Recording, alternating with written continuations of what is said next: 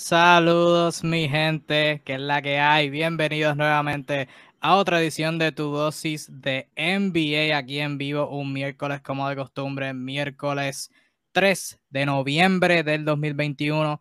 Kevin Reyes, mejor conocido como Disfraz 05, junto, como de costumbre, al pana José Arzuru, mejor conocido como Mr. Keeping. Arzuru, ¿cómo te encuentras, brother? Feliz noche, estamos aquí reflectivos para la próxima edición de Tu Dosis de NBA. Porque bueno, ya estamos en la la tercera semana, la segunda semana, y ahí me perdí. Y, hay muchas cosas que hablar, así que toda la gente de Latinoamérica que nos sigue, prepárense porque vamos a destruir a algunos y alabar a otros. Sí, eso es así. Tenemos, ya estamos entrando en un periodo donde muchas cosas están pasando y hay ¿verdad? algunas cositas que que son notables, pero el resto es como que todo subjetivo, así que solamente tendremos dos temas así realmente establecidos. Eh, ya el resto pues sería en nuestra última sección de equipos slash jugadores interesantes, que pues todavía estamos en el punto donde todo el mundo está vivo. Aún, equipos que han empezado mal como del que empezaremos hablando ahora en el live, eh, todavía están vivos, todavía pueden clasificar a la, a la postemporada este, matemáticamente hablando, salvo quizás OKC, Detroit y Houston, todo el mundo está vivo. Así que e, es un periodo bueno de baloncesto todavía. Todavía no estamos en la etapa de, establecer tendencias, pero estamos en un buen momento y pues gracias a todos por sintonizar, a Luis Picorelli que sigue por ahí, lleva una racha increíble de, de lives consecutivos aquí en vivo, así que este, saluditos a ti, Luis. Gracias por, por tu sintonía. Igual a Fabián Sánchez que está comentando ahí. A toda la gente. No tienes que comentar para nosotros eh, saludarte. Así que muchos saluditos a todos eh, que están por acá. Y como de costumbre, lo exhortamos a dar sus temas, sus comentarios, sus observaciones de la NBA en los comentarios ahí. Y también de paso dejé ahí lo que es el link a nuestro eh, grupo de WhatsApp, que pues por ahí también pueden entrar y tenemos buenas conversaciones siempre en ese chat. Así que también pueden hacerlo si quieren hablar con nosotros fuera de horas de live.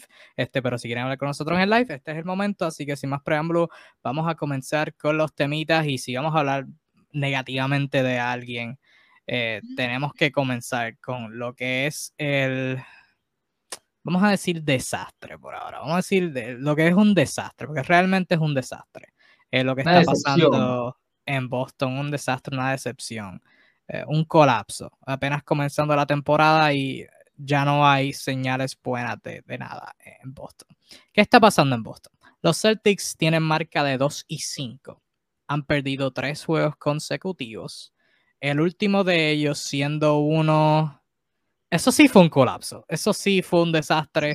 Eso sí fue una real decepción. Eh, fue contra los Chicago Bulls que como JT Torres comentó por ahí, los Bulls están jugando tremendo baloncesto para comenzar la temporada a la sorpresa de nadie. Tienen marca de 6 y 1 al momento de nosotros estar aquí grabando. Y los Celtics los estaban dominando. Tenían, marca, tenían el marcador a su favor, 103 a 89 entrando al cuarto parcial. Y lo que pasó en, en, ese cuarto parcial fue que los Bulls anotaron 39 puntos, los Celtics anotaron 11 y los Bulls ganaron el partido por 14. Y eso fue ese partido, ese cuarto parcial. Vamos a decir el partido en general. Fue la, el resumen perfecto de la temporada de los Celtics con su inconsistencia. Jugaron brutal por tres parciales. A la hora de la ofensiva en media cancha tener que conseguir un, eh, un canasto, no pudieron ser efectivos y eso fue resumido por las expresiones que hizo Marcus Smart, que yo puse un, una publicación sobre eso en, ¿verdad? Aquí en la página de Facebook. Para los que no lo hayan visto o para los que se la haya olvidado, eh, voy a leer las expresiones acá. Él arremetió, arremetió contra los Jays, Jason Tatum. O, eh, arremetió decentemente, pudo haber dicho cosas peores, con mucha educación los regañó. Eso es así, eso es así. Dijo lo que estaba en la mente de todo el mundo, básicamente. Este, dijo, y cito, traduciendo, yo solo quiero jugar baloncesto todo equipo sabe que estamos intentando dársela a Jason y a Jalen. Todo equipo está programado y estudiando para detener a Jason y a Jalen. Yo creo que el scouting report de todos es hacer que ellos pasen el balón. Ellos no quieren pasar el balón. continuó. Eso es algo que ellos van a aprender. Todavía están aprendiendo. Estamos orgullosos del proceso que están haciendo, pero van a tener que dar otro paso y encontrar maneras de no solamente crear para ellos, pero crear para otros en este equipo, para abrir la cancha, para ellos más tarde en el juego, cuando siempre van a tener van a tener que tomar esos tiros incómodos o tomar marcas incómodas cuando tengan el uno contra uno o traigan una trampa. Y concluyo, es algo que les hemos estado pidiendo hacer y están aprendiendo. Nosotros tenemos que continuar a ayudar a esos hombres a hacer eso para ayudar a nuestro equipo a ganar y de hecho fueron expresiones que secundó el nuevo dirigente del equipo, Ime Udoka. Así que es, un, es algo importante que está pasando allá en Boston, que ¿verdad? no han tenido un buen comienzo. ¿Qué tú has visto de los Celtics a través de sus primeros siete partidos? Que, cosas que te han llamado la atención, aparte de los Jays, de Jason y Jalen, que pues son Jason y Jalen, wow, sorpresa, van a jugar bien. Eh, ¿qué, te ha, qué, has visto positivo, qué has visto negativo, qué crees que tiene que cambiar? Mira, el Boston es un, buen ejemplo para todos los fanáticos que vamos a nivel introductorio de, del baloncesto, de la NBA, lo que quieran, a quienes me estén viendo. Es un claro ejemplo de eso que se repite mucho, de que las estadísticas no lo son todo. Es un claro ejemplo de esto. Si tú le das una primera mirada a Boston, te vas a dar cuenta que tiene dos anotadores que están en un excelso momento. O sea, lo que todo el mundo quisiera tener, dos jóvenes muchachos versátiles que pueden anotar de distintas maneras, que perfectamente pueden resolver un partido. Y a su vez están teniendo dos jugadores que no están yendo bien en el juego interior, el caso de Robert Williams y el caso extraño, eh, Benjamin Button de, de Old Horford, con rejuvenecimiento, haciendo números solo comparados con su etapa All-Star en Atlanta, incluso dando bloqueos, que no ha sido una característica de su carrera precisamente. Eh, y cuando das una lectura eh, más a fondo, te das cuenta que es un equipo inconsistente en ofensiva, terriblemente, y peor aún, es un coladero en defensa. Tanto es así que hoy por hoy son antepenúltimos en, en defensive rating de toda la liga. En los pocos partidos que se han jugado, o sea, te dicen lo, lo mal que está. Todo el mundo les anota. Todo el mundo les anota muchas cantidades de puntos. Y esto eh, llama mucho la atención porque tienen jugadores que pueden defender. O sea, no estamos hablando de talento. Este es un equipo que tiene talento. E individualmente tú aíslas a cada jugador y vas a conseguir stats que te resumen que ese talento no ha cambiado. Pero algo está pasando en lo colectivo que eso no se traduce en victorias ni en dominación del rival en ninguno de los dos ámbitos. Ahora, vamos con la ofensiva, que es lo que todo el mundo le llama más la atención. Esto es lo que yo vengo diciendo el año pasado, también mi compañero Ronaldo. Hay una manera de jugar que se llama ofensiva por turnos. Algo muy retro, que es cuando ya preprogramas que un jugador va a tener tantas, uno o dos jugadores van a tener tantas ofensivas planeadas y van a tener muchas situaciones de isolation para ellos resolver. El equipo lo sabe, todo eso está acordonado, está cuadrado y se ejecuta. Hoy en día prácticamente los únicos que practican eso ya recurrentemente desde hace tres temporadas, me atrevería a decir, es Boston. Yo pensaba, y creo que muchos como yo pensaban, que con el cambio de dirigencia, ¿no? un poco refrescar las ideas que Brad Stevens, un excelente técnico, pero ya sus ideas están, están quemadas. ¿Qué hemos visto? Lo mismo, pero peor lo mismo, pero que no ha repetido el plato, pero peor acompañado. O sea, lo que dice Marcos de Mar no es más que meterse en la cabeza de todas las personas, extraer esa idea y decirle a voz populi ante un micrófono. O sea, todo el mundo sabe. El coach de una escuelita de baloncesto en Santurce, saludo a la gente de Santurce, ya sabe que va a jugar Boston, ya sabe, ya él, como cinco partidos, él puede plantearle una defensiva a Boston, puede plantearle y ligar, bueno, va a perder algunas jugadas en isolation porque estos jugadores son muy talentosos, pero en, el, lo macro va a ganar. Porque tú no puedes mantener un partido a base de jugadas en isolation o pésima selección de tiro. Amén del 27% que tiene ahorita hasta hoy el triple Tatum lanzando casi nueve veces por partido. Este, el mismo Marcos Márquez se queja tanto, haciendo lo mismo de, otros años. Cuando tiene la oportunidad lanza unas cosas que no tienen nombre. yo he visto, nadie me va a contar nada yo, creo, yo creo que Marcus Smart hizo el comentario correcto, pero, brother, estás tirando por debajo del 30% del campo. Y los tiros que tiras son... El cómo. Sí, el proceso no, también. también la manera. o sea, yo he visto tres partidos de Boston, nadie me va a contar cuentos contados. O sea, Este es un equipo que no es orgánico. Individualmente trabajan muy bien porque, repito, hay talento. Jenny Schroeder, que llegó para colaborar de la segunda unidad, lo está haciendo, está haciendo lo que le piden, hacer puntos. O sea, tú, le vas a pedir que sea el organizador del equipo. El otro tema que es recurrente cuando hablamos de esto es que no hay un base organizador natural. Ustedes dirán, bueno, pero es que eso ya no es exactamente lo que se hace. Tal vez, pero es que en sí no hay ningún organizador. Una cosa es que no haya base organizador y otra cosa es que no hay un jugador de otra posición, de otra, de otra perfil que pueda organizar, pero siempre todo equipo tiene algo parecido a un organizador.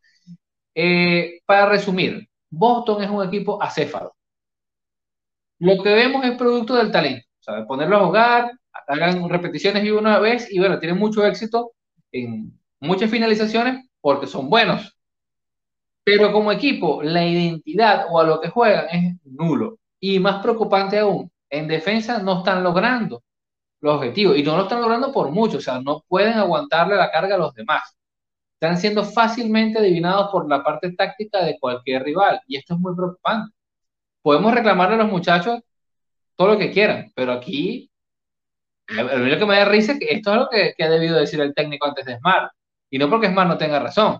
Es que me está diciendo que no tienes control de tu equipo tienes que repetirle a los muchachos que ellos tienen que pasar la pelota públicamente. O sea, ustedes no hablan en el entretiempo, no hablan antes de los partidos, no hay una planificación. ¿A qué están jugando? Entonces, allí es donde me preocupa. Siendo Yudoka de la escuela de los Spurs, uno esperaba mucho, pero estos siete partidos mm, no reflejan eso. Sí, yo no sé qué está pasando detrás de, detrás de bastidores, porque como tú bien dijiste, estos son comentarios que tú haces detrás de bastidores. O sea, lo mismo que acaba de decir Marcus Smart, mira, todavía les estamos enseñando, todavía están mejorando, ha mostrado progreso, pero hay que mejorar todavía. Esas son cosas que tú le dices a ellos por privado para para encourage them, para que sigan metiendo manos. Eso no lo hace, eso no es algo que tú haces en el público, porque ya el público lo sabe. Ya el público, el público sabe que, o sea, tú, yo, todo el mundo que está sintonizando acá, todo el mundo sabe que Jason Tatum y Jalen Brown no son los mejores pasadores. Todo el mundo sabe que han mostrado progreso, porque se ha visto progreso, son mejores pasadores de lo que eran, pero que todavía les falta mejorar. Ya eso nosotros lo sabemos, o sea, no estamos aprendiendo nada nuevo con eso. Eh, saluditos a Guillermo que está por ahí y a Douglas, gran fanático de Boston que ha apretado. Este, y añadiendo a eso, antes de la temporada comenzar, hubo un incidente con Marcus Smart que se suspendió eh, por violar una de las directrices de Ime Udoka. Así que haciendo hincapié en, tu comentario, no sé, desde, desde, antes de comenzar la temporada las cosas andan mal y no sé qué está pasando. En mi, en mi carta de bingo no tenía a Ime Udoka posiblemente siendo despedido en el primer mes de la temporada como algo que, tangible, pero pues aquí estamos. Quizá Udoka termine siendo despedido antes que, que los Walton. No, no ahora, no ahora, porque todavía falta. Pero si, si sigue este debacle, creo que esa va a ser una posibilidad, porque tú mencionaste, la ofensiva es la misma, pero es peor porque nadie está metiendo. O sea, al menos el año pasado, Jason Tatum y Jalen Brown eran consistentemente buenos. Este año se turnean, no solamente se turnean en ofensiva, se tornean en jugar bien, porque Tatum tiene un juego en donde es increíble, Jalen Brown, Jalen Brown tiene un juego en donde es fantástico contra Nueva York el primero, contra Charlotte en el juego de overtime que le ganaron, que le rompieron el invicto, y Jason Tatum, eh, o sea, ¿qué está pasando? Y entonces la ofensiva, claro, puede haber un punto donde no necesites mucho esquema cuando tienes a jugadores de ese talento, pero el problema es que eso, ese jugador de ese talento no puede aprovechar las ventajas, o sea, resumiéndolo en el cuarto parcial contra Chicago, mirando a través de, de, ese, de, de, de esos ojos ese partido, la ofensiva era, le das la bola a Tatum en el poste con un mismatch, pero Tatum no puede aprovecharlo porque termina tirando un tiro eh, de media distancia defendido que yo no sé qué, qué, relación amorosa tiene Tatum con esos tiros que no los deja de tirar, una relación tóxica que tiene. Eh, a veces tira una flotadora, pero es como que, o sea, llega, llega al aro. O sea, la, no, no, es, no es la idea de, de un isolation de Jason Tatum y Jalen Brown. El problema es la, el proceso. O sea, tú puedes darle la bola a Jason Tatum y salirte del medio, pero si se la das posteado una y otra vez, permitiendo a la defensa una, oportunidad para doblarlo, sabiendo que él no, no es el mejor pasador del mundo, pues te limitas en ese sentido de la palabra y pues sí era algo que, que, que nos preguntábamos, que también ahí está el punto de Ime Udoka ser de la escuela de San Antonio, eso es válido, también es válido la preocupación que se tenía, que cuál es, cuál es el sistema de, de porque nunca había sido dirigente, sea, tiene un sistema, y pues por lo que va de temporada, no tiene un sistema en ofensiva y juzgando por los problemas que ha habido tras de bastidores, no, no hay, los jugadores no le están jugando porque ni siquiera hay energía en defensa. O sea, la defensa es algo que, que energía, como tú bien mencionaste, tienen jugadores que defienden, Marcus Smart, el mismo Tatum, el mismo Brown, Al Horford, Robert Williams, Grant Williams, Romeo Langford, ellos tienen defensores, pero no están haciendo la energía, están, como que jugando, están simplemente jugando y no están poniendo energía y eso era un problema que había el año pasado, pero el año pasado al menos habían ocasiones en donde o la energía era increíble o Brad Stevens siendo un buen dirigente empleaba un esquema que en donde sea, el otro equipo no podía responder, una zona ahí estrambólica, una cosa, una de sus invenciones y funcionaba. Ahora mismo como toca, nada está funcionando. Y últimas cositas, a tu punto de ellos necesitar un armador, sí, no todo equipo necesita un armador natural, pero cuando, o un armador así, playmaker, un point natural, que la gente le, le enamoran los point naturales, se pasan quejándose de que no hay armadores naturales hoy en día. No todo equipo necesita eso, pero cuando tú eres un, un equipo como Boston, como, como Boston, que tiene a dos anotadores como JC Tobino y Jalen Brown. No es necesitar un armador natural así per se que les pase el balón, pero necesitas a un líder que ponga orden. O sea, Marcus Smart es un líder, es el líder del equipo. Marcus Smart pone orden. Pero llega un punto en donde si tú estás tirando menos de 30% del campo por debajo de 30%, déjame chequear para estar seguro, pero eso es lo que se siente, o sea, por debajo de 30% en ambos, 29% del campo, 28% en triples, y te tiras los tiros que Marcus Smart se tira eh, con el calibre de jugador que él es. O sea, llega un punto en donde la, la ejecución en cancha tienen que igualar las palabras.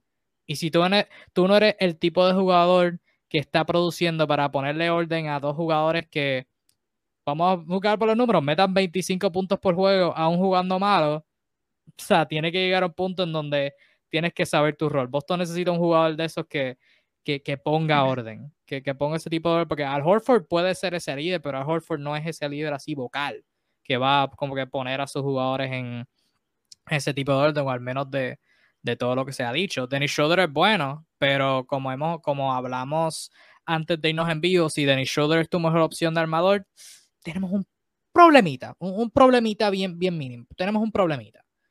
Y no sé qué pensar.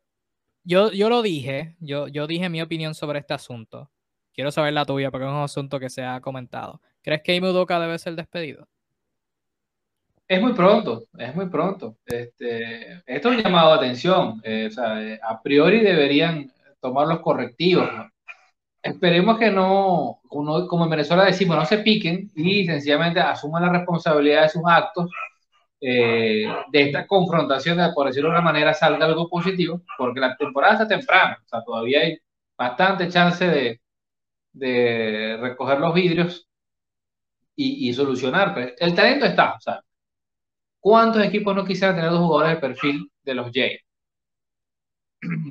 O sea, tener esa maravilla, tener un tipo de la inteligencia de Horford en buen estado físico, demostrando que puede rendir como el que más a sus 30 y largos años. O sea, es un equipo que tiene, tiene con qué. Pero yo sigo, sigo creyendo que necesitan a alguien de perfil más organizador. Yo le voy a poner un ejemplo que va, va a hablarse luego, ¿no? Pero un buen ejemplo de tener un base que no tiene miedo en ser líder y crear para los demás. Es Kyle Lowry. ¿O no, Kevin? Sí, eso es lo importante cuándo meter la pelota y cuándo pasar la pelota. O cuándo tú tratar de que los demás creen la química para competir. Y eso se aprende, ¿no? No todo el mundo nace con eso. Es algo que hay que trabajar. De esto le faltan muchos lugares. No hay nadie, nadie, nadie en Boston que tenga ese perfil. O sea, porque no hay. No hay. Eh, lo más cercano terriblemente es Smart. Fíjate, y no es que tenga. Smart es un enforcer, es un jugador defensivo, de corte muy defensivo. Mentira no es que está haciendo casi tres robos por partido. Es ridículo el número que está haciendo, pero fíjense, no está funcionando. No está funcionando. Tienen dos tipos con más de 10 rebotes, dando tres bloqueos por partido, un tipo con casi tres robos y son la penúltima defensa de la liga. Están viendo lo ridículamente estúpido que suena esto. O sea, tienes puntos, tienes jugadores de corte defensivo, pero ni atacas bien ni defiendes bien. ¿Qué está pasando? Entonces, son dinámicas colectivas. Aquí es un tema técnico-táctico. O sea, esto es algo que se resuelve hablando y con la tablilla en la mano. O sea, no, no más nada. Aquí no hay milagros ni, y, y, ahorita hablar de cambios es muy temprano. O sea, no va a llegar un trade con un jugador de ese tipo a esta altura. No va a pasar. Así que, bueno, veremos qué pasa en Boston. Veremos eh, qué correctivos toma el Nobel coach Yudoka y amaneceré y veremos, Kevin. Sí, definitivamente. Y han, han, intentado, porque yo he visto un montón de cuadros diferentes de Boston. O sea, hoy, de hecho, el cuadro es Smart, los Jays, Robert Williams y Al Horford. Llevan varios juegos ya con Williams y Horford en el cuadro. Hubo juegos donde Horford estuvo fuera que jugaron pequeños. Hay juegos donde hay alineaciones que tienen a Grant Williams de centro. Grant Williams, que mide como 6'9, 6'8, lo tienen de centro. Eh, Dennis Schroeder y Marcus Smart dentro en cancha, y nada, nada ha funcionado, nada ha funcionado. O sea que Udoka ha intentado, pero nada ha funcionado. O sea que es, es, bien tricky esa situación. Este, dos cositas mínimas que yo quisiera ver cambiar. Eh, uno, no es culpa de Ime Udoka. Esto es algo que lleva años en esta dinámica. Eh, pero Josh Richardson necesita ser mejor. Josh Richardson necesita, necesita jugar mejor baloncesto. Sus números, ya, si, si era una persona que mira los números, pues sus números no se ven tan malos, pero realmente sus números están inflados porque tuvo dos juegos increíbles, bueno, no increíbles, tuvo uno donde metió 18, uno donde metió 12, el resto no ha sido lo mejor del mundo. La ofensiva no, no es algo que le ha venido natural. En los últimos años ya, o sea, desde que salió de Miami, con Filadelfia, con Dallas, ha, sido, ha sido terrible, ha sido terrible. Y la defensa no ha sido algo wow, o sea, ha sido pasable, pero si su defensa es lo único bastante promedio, pues hay problemas. Y si necesitan tiradores y necesitan defensa, ¿por qué Aaron Nismith está jugando 7 minutos por juego? y solamente ha visto en la cancha en cuatro partidos nada más. No sé. muchas dudas, muchas dudas por responder. Por cierto, por aquí nos escribió Osvaldo Prada. Eh, buenos comentarios. Sobre, preguntas sobre Chicago, nos pregunta sobre Simmons de Filadelfia. ¿Qué pasa con Zion? Eh, bueno, Osvaldo, muchas preguntas, pero un par de ellas iban a ser contestadas en los próximos minutos, así que pendiente en el live que vamos a hablar de, el gordito Zion. Sí, de, más, adelante. De, dos o tres de esas cositas vamos a hablar, pero vamos a aprovechar de las cosas que no teníamos apuntadas. Eh, sobre los Bulls, hablamos el año, eh, el año pasado, Cristo, la semana pasada, sobre su itinerario que venía fuerte. Uno de esos hablamos de ahora fue contra Boston. Al mismo tiempo que criticamos a Boston, crédito a Chicago, que, que remontaron. Eh, le ganaron a Utah, perdieron un juego cerrado contra Nueva York, es su única derrota en lo que va de temporada. Eh, ¿qué, te ha parecido los Bulls en, jugando contra mejor competencia? Uno, ¿verdad? Para pasar de estos temas rapiditos. ¿Qué te ha parecido los Bulls jugando contra mejor competencia? Y dos, ¿qué crees de, ¿cómo crees que la lesión de Patrick Williams los afectará? Mira, eh, lo mismo, lo mismo que te dejo diciendo desde el preciso. El química, este equipo, más allá de lo que vemos en los puntos, lo que lo dicen las estadísticas, juegan felices. O sea, y eso es algo muy bonito. O sea, se ve que cada quien sabe lo que tiene que hacer y cada quien juega para el otro. O sea, más allá de que veas los 20 puntos de este, los 20 puntos de aquel, los 15 del otro, es los pases, los cortes a canasta, las jugadas que parecen de memoria. Eh, las cortinas puestas. O sea, hay muchas dinámicas que ves en, los Bulls que te hacen disfrutar del baloncesto. O sea, orgánicamente les nace jugar de una manera tan bonita. Hay muchas transiciones rápidas, eh, mucho fast break.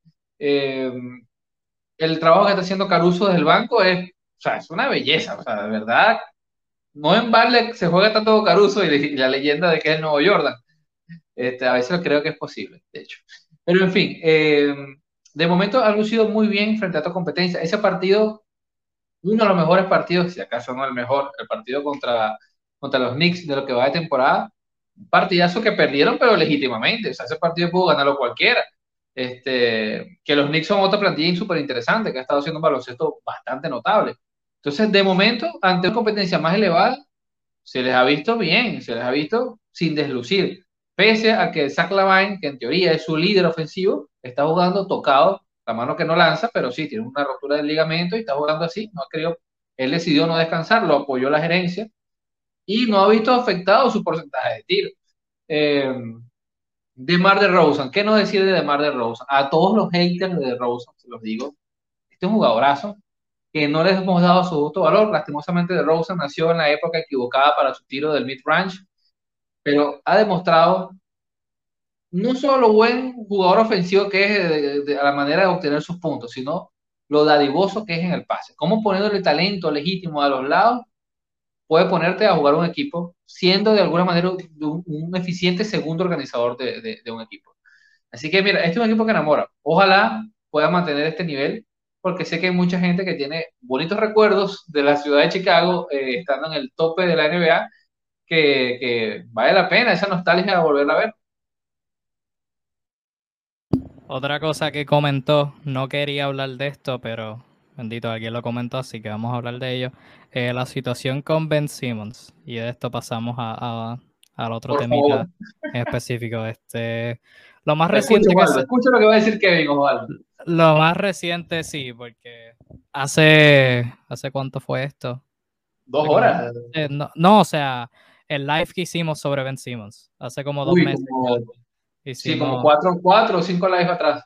Sí, algo así. Hicimos un live completo sobre Ben Simmons, así que no queremos hablar de este tema hasta que algo pase, porque ya todo es repetitivo, todo es repetitivo a este punto. Pero sí, como dijiste, como comentó Baldo hace dos horas, eh, salió que el equipo se ha acercado a Ben Simmons para preguntar sobre su estatus para jugar. Ben Simmons no está en el equipo por razones este, de salud mental. Eh, no, ha dicho cuáles son, el equipo no ha preguntado, whatever. Este, y eh, Ben Simmons ha rechazado cualquier ayuda que el equipo ha tratado eh, de proveer sobre ese particular.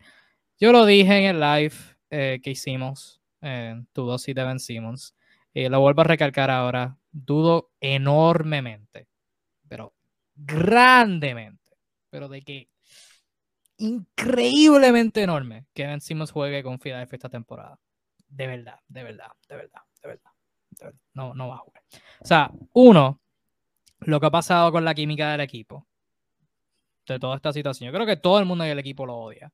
Y, y respeto a todo el mundo por odiarlo, porque yo lo odiaría también como compañero. O sea, todas las cosas que han pasado, yo creo que lo odian. Dos, Ben Simmons no va a volver a jugar con Filadelfia en Filadelfia. ¿Sabes la clase de abuchada que esa gente le va a dar a Ben Simmons? O sea, abuchean al equipo cuando pierden. Imagínate abuchar a alguien que no quiere, no, no quiere jugar ahí. O sea, Ben Simmons en su, en su mente correcta, en su mentalidad correcta, no va a volver a jugar en esa situación. O sea, eso, eso es un hecho. Y lo otro, mi pensar en general sobre esto de, salud mental. Eh, estas dos cosas son ciertas. Uno, no podemos descuidarnos sobre la salud, mental. Es un tema importante. Siempre lo ha sido, nunca se le había dado el énfasis hasta ahora. O sea, salud mental es un tema importante. Los jugadores de baloncesto profesionales son humanos, jugadores atletas en general son humanos, así que no se puede descuidar de de la salud mental. Pero también no descarto la posibilidad de que esto sea una jugada inteligente de Ben Simmons, porque dice que tiene un, problema de salud mental. Eso no es algo que el equipo va a cuestionar, porque si los cuestionan, los cuestionan, Señor los reprenda por cuestionarlos. y sea una jugada inteligente para decir, no puedo jugar, eh, o sea, estoy, eh, soy incapaz de jugar, pero no me pueden quitar dinero porque esto es por salud mental, o sea, no, me pueden cancelar el contrato porque no estoy física, no estoy apto para jugar, no es que no quiero, no es que no quiero, es que no estoy apto para hacerlo. O sea, que ambas cosas son ciertas. O sea, si, si al fin y al cabo sale que esto es una excusa para no jugar, pues terrible excusa jugar con este tema, pero era de esperarse. Vencimos a jugar con ellos. Arzuru, ¿tú tienes algo que, que comentar sobre esta situación? Vergüenza. vergüenza de Ben Simon. Se, está haciendo esa argucia legal solo para poder cobrar. Y vergüenza de los Sixers por no haberlo cambiado, si sea por cualquier cosa, y no generar esta distracción que los lleva por un camino bastante irregular. Este, las cosas no van realmente bien en Filadelfia. O sea, un equipo que no lo veo bien este año, ya lo dije y mantengo eso. Este, mismo Joel Embiid no ha lucido nada dominante. Eh, así que bueno, ya veremos qué pasa, pero es muy triste. Esto es una situación patética, patética de verdad, y esto no tuvo que haber llegado a este punto. Efectivamente, como tú dices, quiero recalcar eso, él no va a jugar de nuevo porque en Filadelfia para quienes no tienen esta idea, la fanática en Filadelfia tal vez es una de las más tóxicas. Voy a usar el término tóxico que es muy actual, porque realmente es así. O sea, es una fanática no muy de querer, es muy de cuestionar. O sea, que tienes que convencerlos a ellos que tú eres bueno. Eh, y eso ha sido algo en todos los deportes por muchas, muchas, muchas décadas. Tanto así que en el último partido frente a, Portland, eh, empezaron unos cánticos durante los tiros libres de Damian Lillard gritando We want Lillard, eh, o sea, queremos a Lillard, eh, y esto es una referencia obvia, porque si tú vas a obtener a Lillard, ¿qué vas a dar? obviamente es porque está diciendo que se vaya Ben Simon, o sea, indirectamente está cantado que, no, se quiere, quieren un nuevo base y el señor Simon no es parte de esa historia que quieren construir en, en Filadelfia. Así que muy triste y es un pésimo espectáculo para, para el baloncesto. Pues de verdad creo que esta situación ha debido manejarse N veces mejor. Eh, y eso es básicamente nuestro pensar. Hasta nuevo aviso, no vamos a comentar sobre esta situación. Este, si Daryl Mori dijo que esto va a durar cuatro años, no vamos a comentar sobre esto en cuatro años. Así que, por favor, respeten esa decisión. Fuera de eso, de hecho, ya íbamos a hablar de, y te quería comentar, preguntar, o iba a comentar esto pero, ¿verdad? Mérito a Filadelfia porque se ha mantenido, pero lo que viene fuerte, porque Joel Embiid ha tenido eh, ya eh, preocupaciones sobre lesión.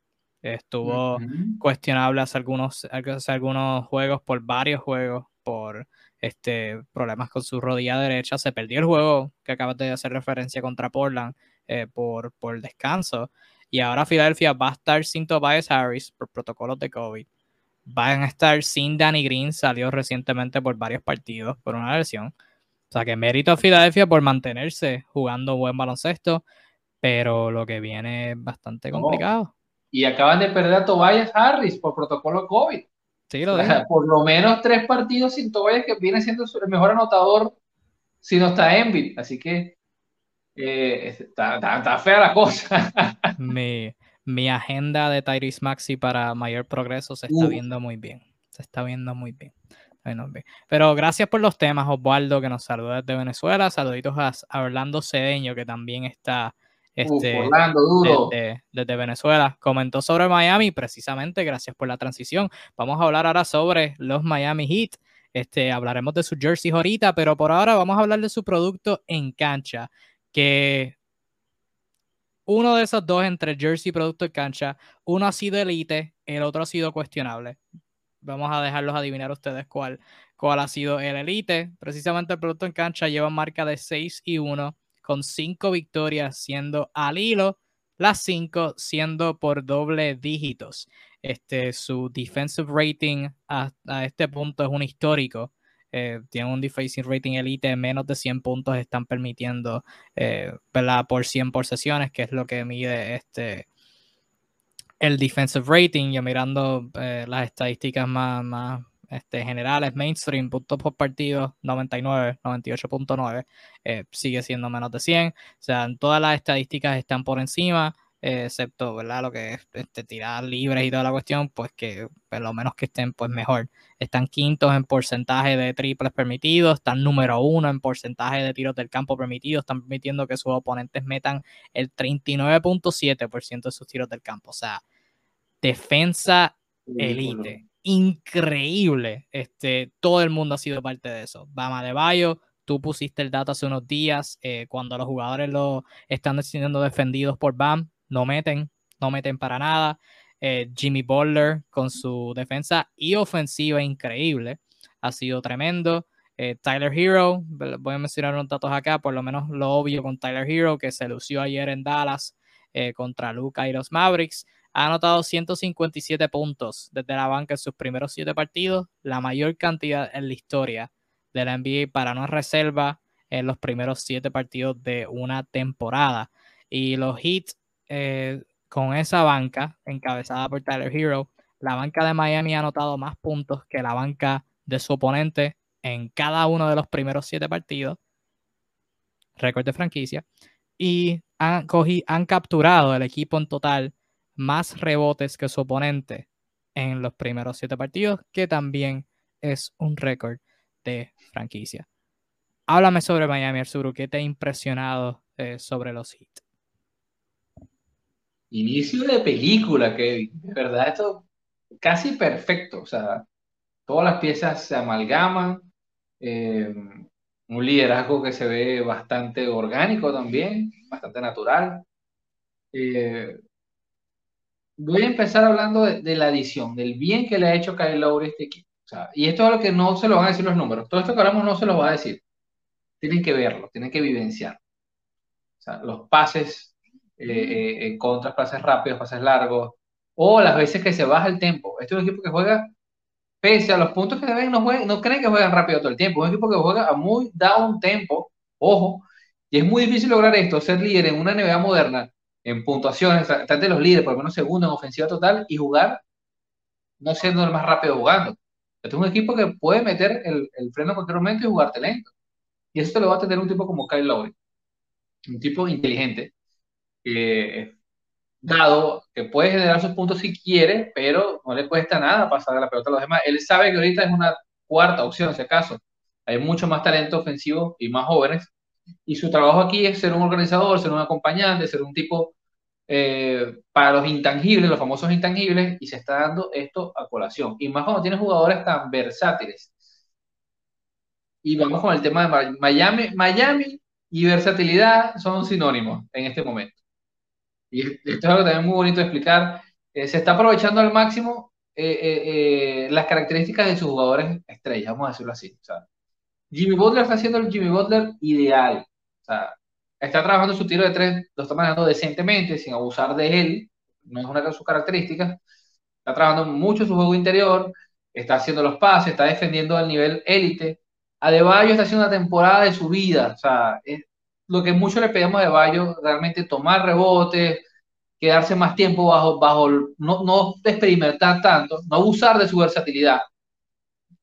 Y lo de Tyler Hero es sencillamente película. Muchos nos burlamos cuando hizo esas famosas declaraciones y ahorita eh, todo el mundo está así como que, bueno, no sé si voy a esperar a ver si no me disculpo. Eh, pero la verdad es que este equipo luce muy bien en ofensiva y luce terriblemente bien defendiendo. O sea, te secan. Todos están comprometidos, todos. Y aquí funcionan dos cosas. El talento individual, pero es lo contrario a Boston. Es lo contrario a Boston. Eh, voy a decir esto. Teóricamente hablando, hombre por hombre, Boston tiene mejores defensores a nivel general.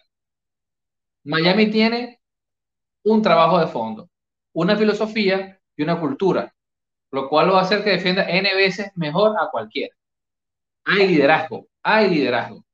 Y el liderazgo es muy importante. Cuando tú tienes, tienes un líder fuerte, tienes una tropa, tú los puedes convencer de que ellos pueden tumbar a quien sea. Ese trabajo mental es muy importante. Ver tipos como Duncan Robinson, que no es el más atlético del mundo, haciendo el trabajo. Ah, no estoy metiendo los triples. Bueno, pues estoy defendiendo. Estoy corriendo la cancha. ¿Qué otra cosa puedo hacer? Paso la pelota, entiendo el extrapaso. Se viralizó hace poco una jugada de muchos extrapases, eh, bellísimo. Y eso fue una jugada, pero en, el partido te lo hacen varias veces cosas parecidas. La rotación del balón, o sea, hay demasiadas cosas. Lo que hemos visto en, esta prueba de Miami, hay demasiadas cosas positivas para ver. Sea, todavía estamos esperando que salgan los defectos, que en algún momento van a notarse más. Pero por ahora, de verdad, eh, insisto, eh, este equipo, qué bien le ha hecho Kyle Lowry al equipo.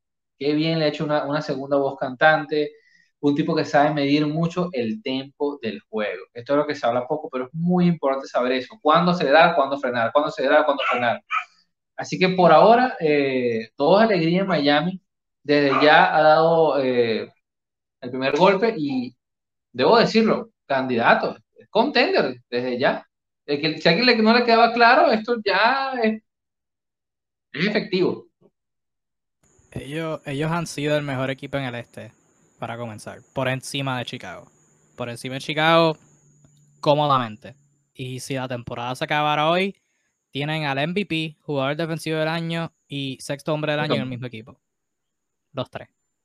Así que, aparte de la defensa que ha sido elite, pues, la defensa de Miami siempre es elite. Obviamente a este nivel no, nunca, desde los años de LeBron, eh, del Big Three, no ha sido así de elite. Eh, pero ha sido una constante. Con lo que tú mencionaste, la cultura siempre ha sido una constante. Pero este año, de la manera que lo están haciendo es diferente, y hablaré de eso en breve. Pero lo que más ha llamado la atención es la ofensiva. Miami nunca ha tenido un tipo de ofensiva así, en donde tienen múltiples opciones de anotar. O sea, por lo menos la última la temporada pasada eh, era básicamente darle la bola a Jimmy, orar a que creara algo o un DHO entre Bam y Duncan. Aparte de eso, nadie era consistente. Tyler Hero no era consistente. Dragic estaba dentro y fuera del cuadro. Kendrick no, no era consistente. O sea, no habían, no habían piezas consistentes para crear ofensiva. Aún el año que llegaron a la final en, la burbuja, la ofensiva era darle la bola a Jimmy, el DHO con Duncan y Bam, y se añadió que, que Dragic jugó brutal. Pero este equipo nunca ha sido alguien que, que tiene tantas opciones en ofensiva para empezar. Ahora siguen teniendo las jugadas con Duncan, que pues los tiros no han estado entrado, entrando al, principio de la temporada, pero Duncan ha demostrado que, los puede meter y ¿verdad? hay que confiar que eventualmente se van a meter porque ha mostrado ese tipo de consistencia. Eh, siguen teniendo a Jimmy, que como tú lo mencionaste, está jugando un nivel de MVP eh, ahora mismo. Eh, la Jompa se está metiendo.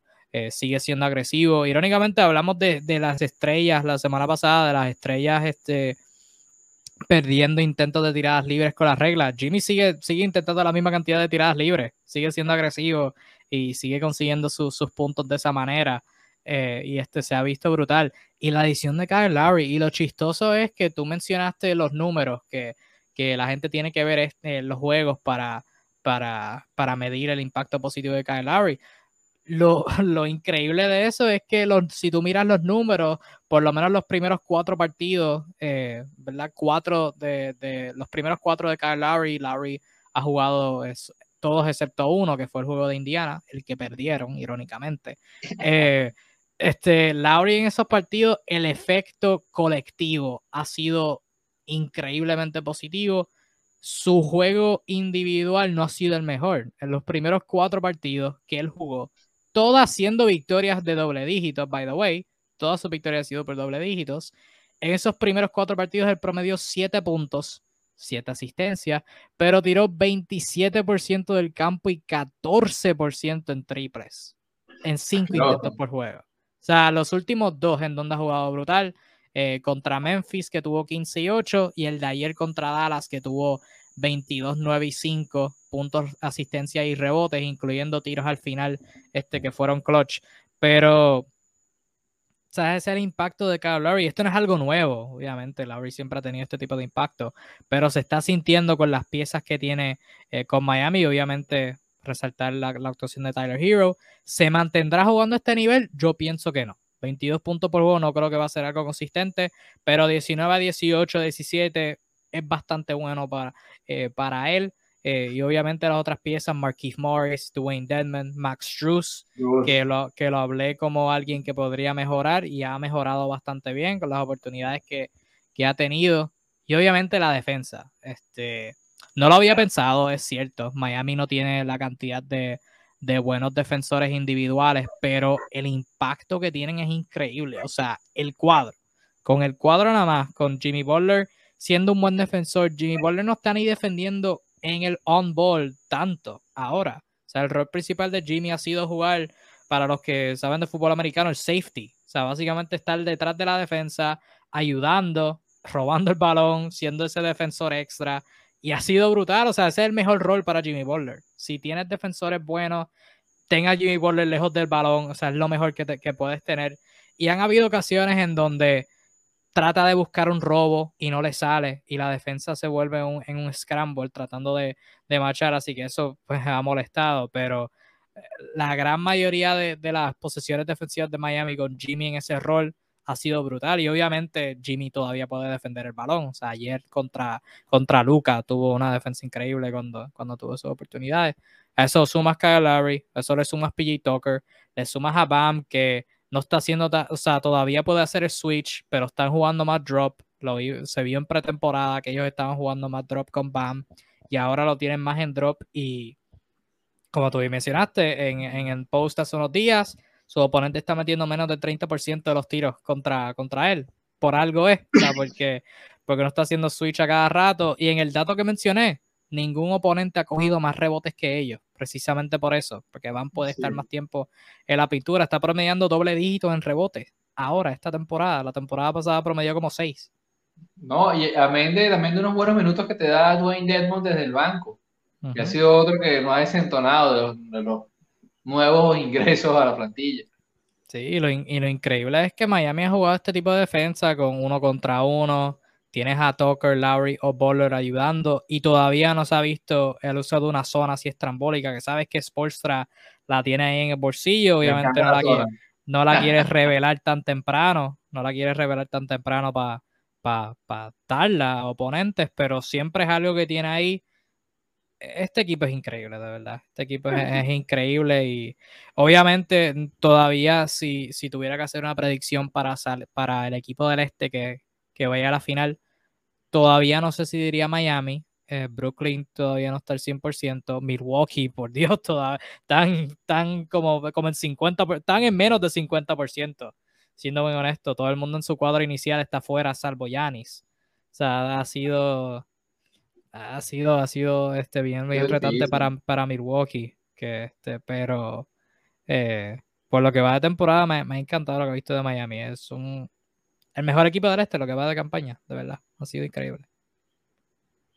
Han sido, han sido tremendos y todavía, y todavía les falta por mejorar, porque obviamente Kyle Lowry va a mejorar. Tú puedes asumir que, tú, ¿verdad? Asumiendo que Kyle Lowry va a mejorar, tiene 35 años, pero asumimos que va a mejorar. PG Tucker tiene 36 y está jugando brutal, ahora mismo moviéndose como nunca. Y hay que jugar que él tuvo una temporada muerta corta, obviamente ganar el campeonato con Milwaukee. Em, puedes asumir que aunque Tyler Hero va a bajar el nivel, se va a mantener ahí relativamente. Y obviamente Duncan Robinson, los tiros tienen que entrar eventualmente. O sea, estamos mirando un tipo que, que en sus temporadas esté siendo regular con los hits, en las dos que van, en ambas tiró al menos 41% en triples y ahora mismo está teniendo 34%. O sea, eventualmente eso se va a, igualar y va a volver a la norma. Así que todavía hay espacio para ellos mejorar. Así que, es lo más, lo más que da miedo. O sea, es que está, está, brutal. Este... Hay muchas razones para estar feliz en Miami, hay muchas razones para estar feliz. Pero bueno, eso está comenzando, todo el mundo se está estudiando. Eh, Tyler Hero tampoco creo que mantenga ese ritmo tan absurdo eh, de, tantos puntos por partido eh, viendo el banco, o sea, porque realmente es, es, absurdo, o sea, lo que está haciendo ahorita es, es un modo bestia. Pero bueno, muy divertido. Esto todo el que pueda ver un partido de Miami, véalo porque se va a disfrutar un montón, va a divertirse bastante. Si tú eres que está más feliz de todo, ¿no? Tú, sabes que sí, tú sabes que sí. Mis, mis agendas se están viniendo, se están cumpliendo. Vamos de Bayo de jugador defensivo del año está rindiendo frutos. Así que vamos bien. De hecho, antes de pasar, eh, Breaking News, hace. ¿Salió hace cuánto? Vamos a chequear. Twitter, esto salió. Hace. Ah, Vamos a hacerlo por acá. Pero hace, dos hace tres minutos me salió una notificación de Bleacher Report que los Celtics tuvieron un Players Only Meeting. Así que bastante importante. Una reunión de solo jugadores. Ok. Allá, en Boston. Eh, déjame déjame leer el reporte para reaccionar a esto en vivo. Esto no pasa usualmente. Nosotros reaccionamos a noticias en vivo. Creo que lo, lo, lo, lo, único ha sido el traspaso de PJ Tucker que pasó el año pasado en vivo. Nosotros hablando.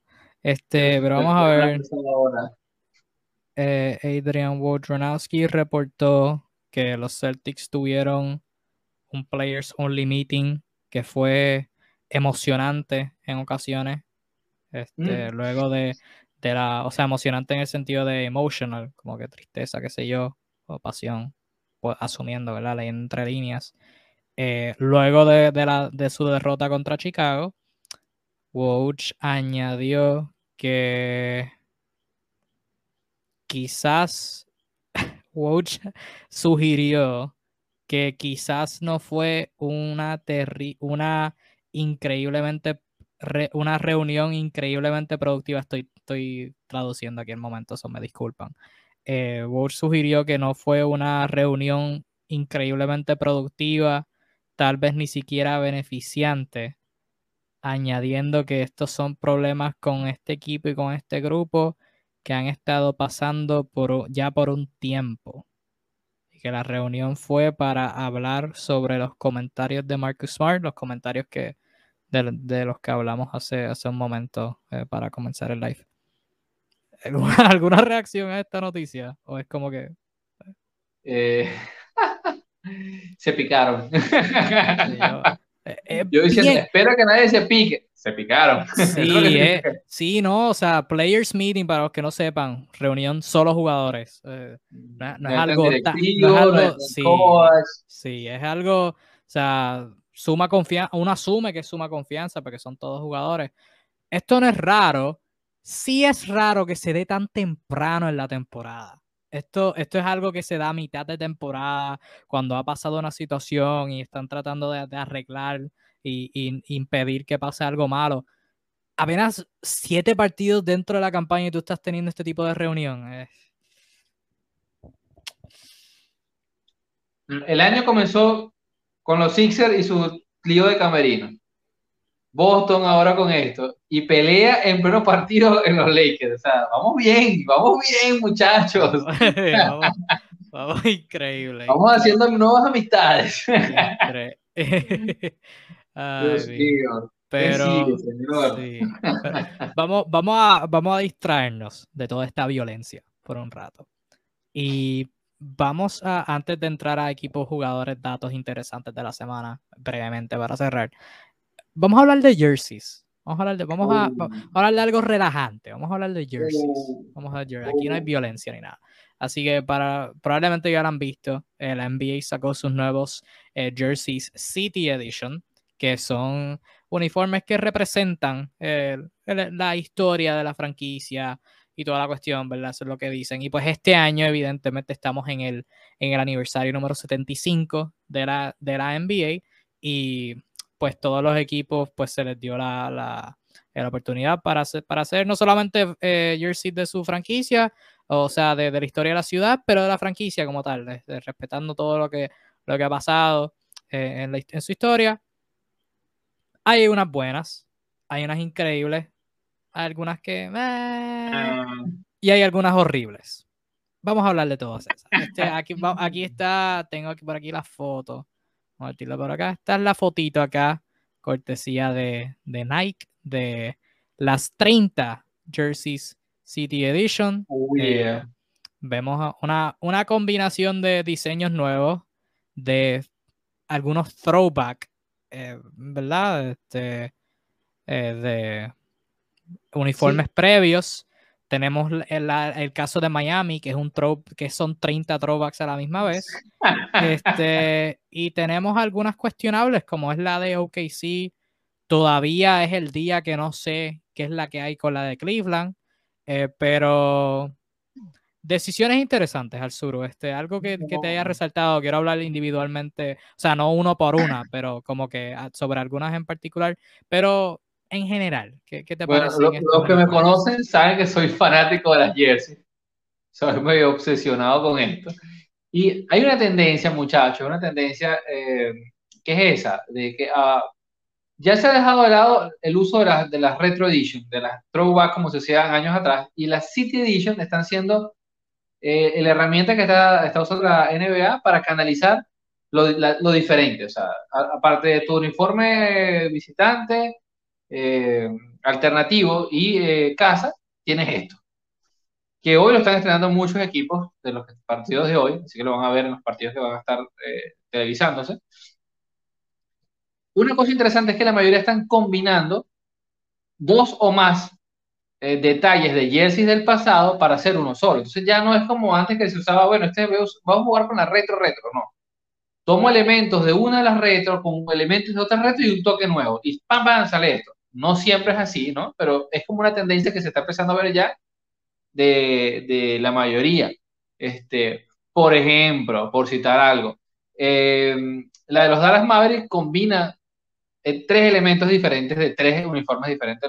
Destaca más el del nombre, de los Dallas Mavericks del año 84, 87, pero los elementos de la franja son de otra edición, eh, los elementos en el corte atrás de otra edición, y tenemos dos casos muy diferentes al resto, que eh, es la gente de Phoenix y la gente de Utah, que tanto gustaron a su fanaticada los City Edition del año pasado, que decidieron mantenerlas. O sea, Bien, me importa, bien, me importa, me importa un pepino lo que pide la liga. Yo mantengo mi uniforme. Y en el caso de los Son de Phoenix, no, bueno, es que ese uniforme gustó muchísimo. Un uniforme bellísimo. De hecho, a mi juicio va a quedar icónico ya. Eh, así que este, este, elemento de la City Edition le ha traído muchos beneficios a, la NBA.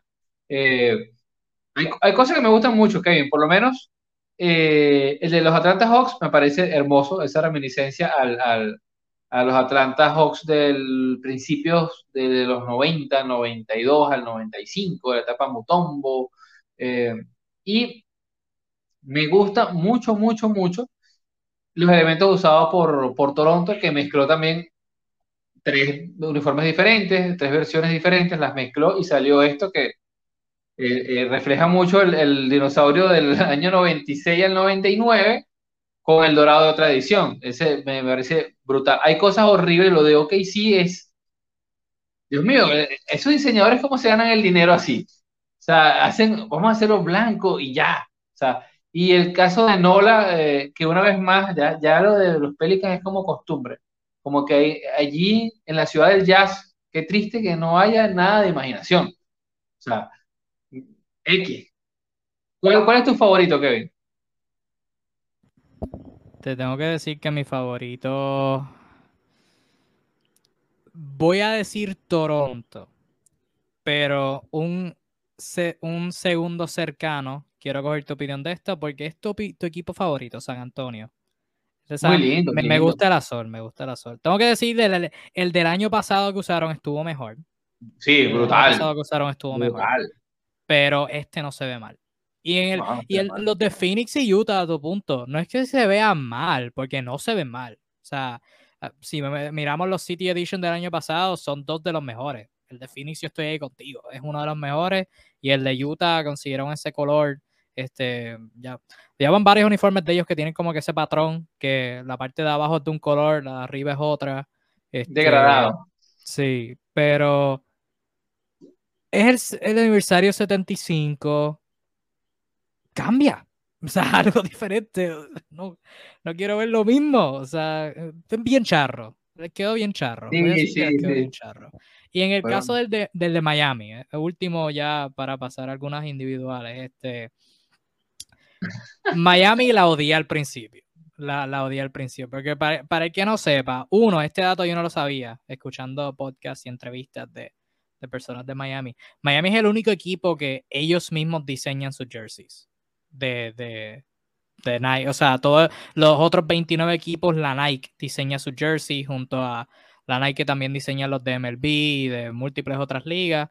Miami son los únicos que ellos mismos eh, hacen sus jerseys y ellos mismos traen las ideas y ese tipo de cosas. Obviamente tiene que ser aprobada por Nike porque tiene el logo de Nike, obvio. Este, pero al principio lo odié Al principio lo odié. La vi, es como que le, dieron la camiseta y le, dieron las letras a un niño de 5 años y dijeron, mira, pega las letras y están todas fuera de orden, se ven bien como que bien desorganizadas. Pero luego la seguí viendo y seguí escuchando. De, luego vi la, algunas de estas jerseys, y no tengo la foto por acá, pero algunos de estos uniformes tienen una cancha alterna también. Así que eso, puntos extra a los equipos que tienen cancha alterna, excepto OKC. OKC tiene una cancha alterna y por lo menos la cancha se ve mejor que la jersey, voy a decir eso. Este, pero, anyway, hablando de Miami, luego vi la historia, la respeto a todas las jerseys, tiene jerseys de, de los, de los, eh, de, cuando empezaron, de, de, los Floridians, exacto. Este tiene jersey de, de, la era de Tim Hardaway y Alonso Morning, tiene los Vice este, con, con el azul, tiene un rosita por ahí, tienes el, el Back in Black, creo que se, llama, el uniforme negro con, camisa, con línea blanca que usaron en el 2012. Tienes algunas opciones de, de números que son con el White Hot. Este, tienes el trophy, el, cuando ganaron el campeonato del 2013, que usaron una jersey, el primer juego contra Chicago, que fue con las, con las letras doradas. Eh, tienen un montón de combinaciones y tienen el detalle que gente que, fanáticos que vayan a comprar la jersey en su tienda y los propios jugadores pueden escoger su combinación de números. O sea, tienen un montón de esos diferentes diseños de números y tú si vas a comprar una, pues puedes seleccionar el tipo de número que te gusta. O sea, se ve ahí en la foto, BAM no se puede apreciar tanto porque no está, no está este, en zoom, pero BAM tiene el 1 que es del Back in Black y el 3 que es del Trophy Gold. Tú puedes escoger colores, eh, números distintos con, con, ese tipo de patrón diferente. O sea, que eso es un detalle bien brutal. Y, no, y te falta un detalle. Te falta un detalle que, que tiene, tiene escrito el lema del equipo campeón del 2006. En la parte baja de la etiqueta dice 15 eh, Strong, que era el lema que usó el equipo, eh, el lema que los, que los se animaban para ganar el campeonato, los 15 fuertes. Y lo tiene porque esta, esta Six Edition no solo celebra la vida de la franquicia, ¿no? en sus distintas etapas, sino que celebra el campeonato 2006, del cual también estamos en aniversario. Eh, así que es súper interesante lo que el trabajo, o sea, se lo tomaron en serio y a la vez, sé que es chocante visualmente, pero hay unas razones que a mi juicio son bastante interesantes, por lo menos para el fanático más, más, más acérrimo. Sí, ese es un tipo de cosas que tú las ves y no sé cómo, cómo piense, pero a medida que la vas viendo, como que it grows on you, o sea, te empieza a gustar. Mira, vamos a pasarlas uno a uno para, para analizarlas rapidito. Mm, bueno, ahí guardadas. Bueno, lo que quería hacer era preguntarte cuál tú crees que son las cinco mejores y cuál tú crees que son las cinco peores. Eso sí okay. preguntar. Ok. Mira. Porque si vamos uno a uno, mijo, nunca salimos de aquí. está difícil, está difícil. Cinco, te voy a decir mis cinco favoritas, mis, las cinco favoritas al sur. Las cinco favoritas al sur. Sí. Una, este, mm, nada, tengo que, tengo que decirlo, sí, tengo que decirlo. Definitivamente me gusta la de los Nets. Una vez más volvieron a pegarla del techo. El trabajo está bueno los Nets. Y ellos son otros que tienen una cancha alterna, que tiene el logo, logo throwback de los New Jersey Nets. Me encanta. Me gusta de los Spurs, me gusta bastante. Eh, me juego nuevamente con la Atlanta. Creo que tienen muy buenas reminiscencias. Me encantó la de Charlotte hay que verla de cerca, porque tiene un degradado con unos pequeños detalles que me parecen hermosos, y más tomando en cuenta lo horrible que lo ha hecho Charlotte y lo, aburrido que ha sido su uniforme. Y una debilidad personal, personal, personal, personal. Eh, me gustó la de los Sixers. Me gustó la de los Sixers, me parece simple y me parece que es mucho mejor que la que hicieron el año pasado con, con los edificios, esos pintaditos súper aburridos. Esas son mis favoritas. Pero también, ojo, este, por ahí se me cuela la de los Wolves, la de los Timberwolves, que tiene reminiscencia de ese uniforme como que debutaron en la liga, contra el equipo de expansión. Eh, e incluso el de, el de los Bucks está, está bien bonito también, y los Spurs. Mis cinco favoritas. Mis cinco favoritas. Me gusta la de San Antonio, te lo dije. Me gusta la de Toronto, te lo dije. Concuerdo contigo con, con Brooklyn. También añado a Minnesota. Y mención honorífica a Golden State. Mención honorífica que se ve básica, pero se ve linda con, con los colores que tiene. Mención honorífica a Atlanta, que también me encanta lo que hicieron con el throwback a, a la era de, de Motombo eh, con el amarillo. Y mención honorífica a Phoenix y Utah, que aunque hayan sido charritos, son buenas. Así que no se puede decir nada. Apostaron seguro. Sí, pero mi quinta favorita, uh, siguiendo el lema del throwback, me encanta la de Houston, con ese diseño sí. para los tiempos de, de los me, me encanta. La, la, los tiempos de, de Steve Francis.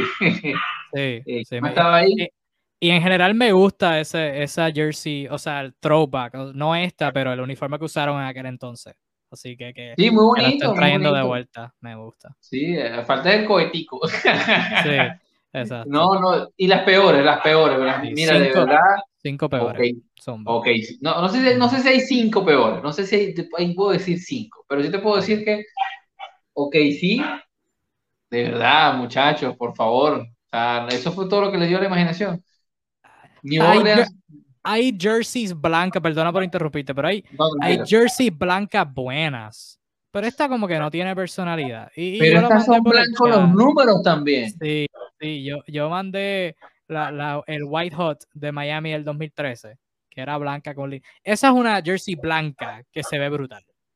Esta de OKC es una jersey blanca que se ve horrible. Es un, un uniforme de práctica, ¿qué es esto?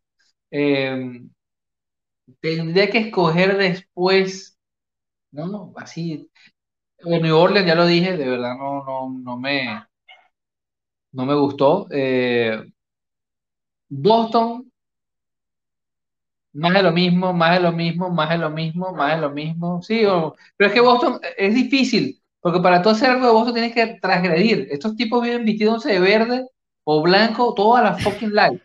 Sí, Boston, o sea, su, su City Edition, todas han sido horribles. O sea, sido horribles. no se salen de su patrón, somos irlandeses. Ya, pues ya, qué fastidio. O sea, esto es para, para hacer algo diferente. O sea, lo peor es que puede que te pase algo que no le gusta a la gente. Pero entonces, sí, no, de verdad, ajá, el mismo uniforme con un detalle más. Y quizás, quizás se me cuela así. Oye, Cleveland. ¿Por qué Cleveland? Yo entiendo los motivos de Cleveland, eh, está el logo de, de, del equipo como tal, pero es que ese uniforme que ellos rememoran era feo de por sí y ese logo era horrible. Entonces, es lindo por la ciudad de Ohio, por el estado de Ohio, pero la idea base es mala y bueno, listo. Óyeme, si es City Edition, que trajeran de vuelta las que usaron en, el, en las finales del 2016 con las sí, mangas. son bonitas. O sea, es, esa, esa ya es el único campeonato que tienen, es la única historia que tienen. O sea, traigan eso. Fabián, Fabián comentó, voy ya mismo con las mías, eh, peores. Fabián comentó que le gusta la de Milwaukee y Luis Picorelli comentó que Dallas es su equipo, pero la de Dallas es más de lo mismo. A Luis no le gustó la de Dallas. No el, el, di, la de Dallas. el, diseño de Dallas no me mata. Entiendo la historia, pero el diseño no me mata. No, no sí, me mata. sí, esa época, es reminiscencia de la época de los 80. Eh, estaba un latinoamericano jugando allí, Rolando Blackman, panameño, eh, y eh, este jugador, Mark Aguirre, era la estrella del equipo en esa época. Sí, no, no, me, no me Chicago, ¿qué te parece la de Chicago? Simple, el, el, las cursivas. Me gusta. Está bonita, es, me gusta. Es un throwback para cuando Jordan comenzó. Me gusta ese diseño. Me gusta ese diseño. Pienso que no me acuerdo del año. Creo que fue el año antipasado. Que usaron una que era con el cursivo, pero era azul. Sí. Esa, se, esa es la mejor. Esa es mejor. Pero esta no se ve mal. Ojo, no por último, porque esto puedo hablar todo, toda la noche, no es la idea. Eh, la de los Pacers es una combinación bastante simétrica de dos versiones del uniforme previo de los throwback. Eh, las letras del nombre son las de los Pacers del 84 al 88, si mal no recuerdo. Eh, ya estaba Ray Miller ahí, muy joven. Y eh, el segundo uniforme es el que usan hasta el 92, si mal no recuerdo. Hasta, hasta que cambiaron a las rayas como los conocemos tradicionalmente ya. Eh, uh -huh. Y lo combinaron una cosa con la otra y, o sea, no, no hay otros elementos así, sino prácticamente unieron el, el, la tipografía del nombre de una con el cruce de colores de, de, otra versión y ese es el uniforme. eh, también es muy para, para, los fanáticos de Indiana que, conocen la historia del equipo. Sí. Eh, mis cinco peores. No me gusta la de Cleveland, no me gusta la de OKC, eso es claro. La de Boston como que le falta personalidad. Le falta personalidad. Orlando lleva varios años con ese, con esa, ese color anaranjado. Nunca me ha gustado. La cancha que usan alterna peor. Eh, se ve horrible. Y no es que no me guste, pero no me mata la de los Lakers. Es como que violeta, letras. ¿Y qué? ¿Y qué más? Y ahí entramos a lo último, que es oportunidades perdidas, le voy a decir. Cosas que estos equipos pudieron haber hecho mejor. Yo tengo tres en particular. Y quiero ver si tú tienes una, si, piensas igual que yo. Uno, Orlando. Algo que no sea anaranjado, por el amor a Cristo. O sea, tenía un... Orlando, si bien no han tenido una historia buena, han tenido jersey buena. ¿Okay? De los años de McGrady, de los años con Shaq, con las líneas, McGrady con el logo, que era una estrella, que había una estrella en el medio. O sea, jersey buena, jersey buena. Los primeros años de Dwight Howard, algo así, algo así. No me importa que, que siga siendo azul. O sea, si lo mejor que tienes es del color básico, úsalo. Pero las más que me molestaron de oportunidades perdidas. Utah. Se ve buena la jersey. Pero tú tienes una de las mejores jerseys en toda la historia, que eran violeta, con la montaña, para los años que estaba Malone y John Stockton. Algo con eso. O sea, esas jerseys se ven brutales. Hubo un año que las tuvieron. sí, sí, ya, ya se hizo un homenaje. Y se veían brutales. O sea, algo, algo así. Por lo menos para cambiar y que no sea la misma, que no sea una charrería como el año pasado. Ok, sí. Y, y con esta termino. Ok, sí en vez de algo blanco que se ve horrible, hagan algo con los colores de Seattle. Seattle es parte de su historia. Llegaron a una final. Hagan algo con Seattle. Un verdecito, un rojo que sí, me imagino que hubiera frustrado a la gente de Seattle porque, coño, se nos fue, no, no está nuestro equipo ahí. Pero algo con Seattle, por favor. Eso, eso yo los catalogo como oportunidades perdidas, ¿no? Es que se, bueno, en caso de que sí, sí, se ve horrible. pero. ¿Y, New Orleans? New Orleans. Una oportunidad súper perdida. O sea, es el mismo uniforme que usan. O sea, ¿cuál es la diferencia con el uniforme primario de ellos? Ellos, no sé, creo que. Es que la, la historia de Charlotte y New Orleans es como que. Pero si, si la franquicia de New Orleans. Se me está yendo en blanco el cerebro pero si la franquicia de los Pelicans es la misma, sí es la misma con la que Chris Paul estuvo. Con una jersey así, que con las que debutó Anthony Davis, con las que tenía, no, no, no, no, no, las que no, no con las que debutó Anthony Davis, la que tenía Chris Paul, que era, mm, está yendo en blanco, que eran azul, tenía línea, tenía el logo en el medio. O sea, ese tipo de jersey, muchísimo mejor, un mejor throwback, algo así muy triste. Algo así, pero eh, hay, como todo, hay bueno, hay increíble, hay meh y hay horrible. Por cierto, rapidito, a, los nuevos fanáticos de los Clippers, eh, que, muchos huyeron del barco cuando se lesionó Kawhi, ya, no, ya no se ven tanto en las redes como hace un año y hace dos. Este, esta jersey que tiene, la reminiscencia es a a los Buffalo, eh, a los Buffalo Braves, que es la base de esta franquicia, y eh, el color a lo que hacían los Clippers de San Diego, que fue el otro sitio donde estuvo la, la franquicia antes de estar en Los Ángeles. Así que son unos throwbacks bastante lejanos, o sea, tirados a los 70. Por ende, quizás muchos no, no saben de dónde sale el tipo de letra o el color. Viene de allá, de la, de la época más lejana de, de la franquicia no eran los Clippers. Cuando no tenían, no tenían la mala suerte que, tienen ahora. Y mira que, y mira que este año tienen mala suerte. Yo los ponía como contendores y terrible. Antes de irnos, brevemente, vamos a equipos, jugadores, slash datos que nos llaman la atención. Yo tenía un montón, pero lo voy a dejar para la semana que viene. Creo que todavía van a ser relevantes para ese punto. Eh, espérate, vamos a quitar esto. Eh, brevemente, para cerrar. Uno, obviamente, hablaste de New Orleans, así que gracias por la transición. Hay que hablar de, no de tanto el equipo, porque el equipo no está, ups, déjame cambiar aquí, no sé cómo. de color. Este, el, equipo no, está, no está pasando nada productivo. Hay un par de jugadores jóvenes que están jugando bien, de Monty Graham, Brandon Ingram cuando está saludable, eh, novato Herb Jones, eh, están jugando bien, pero para los que no han visto el famoso video, voy a poner el videito acá. Eh, el pana, el pana Zion calentando. Este. Parece que le hice el chiste a Arnaldo, a nuestro, a nuestro compañero Arnaldo, que estuvo por acá. Voy a poner el videito aquí perfecto.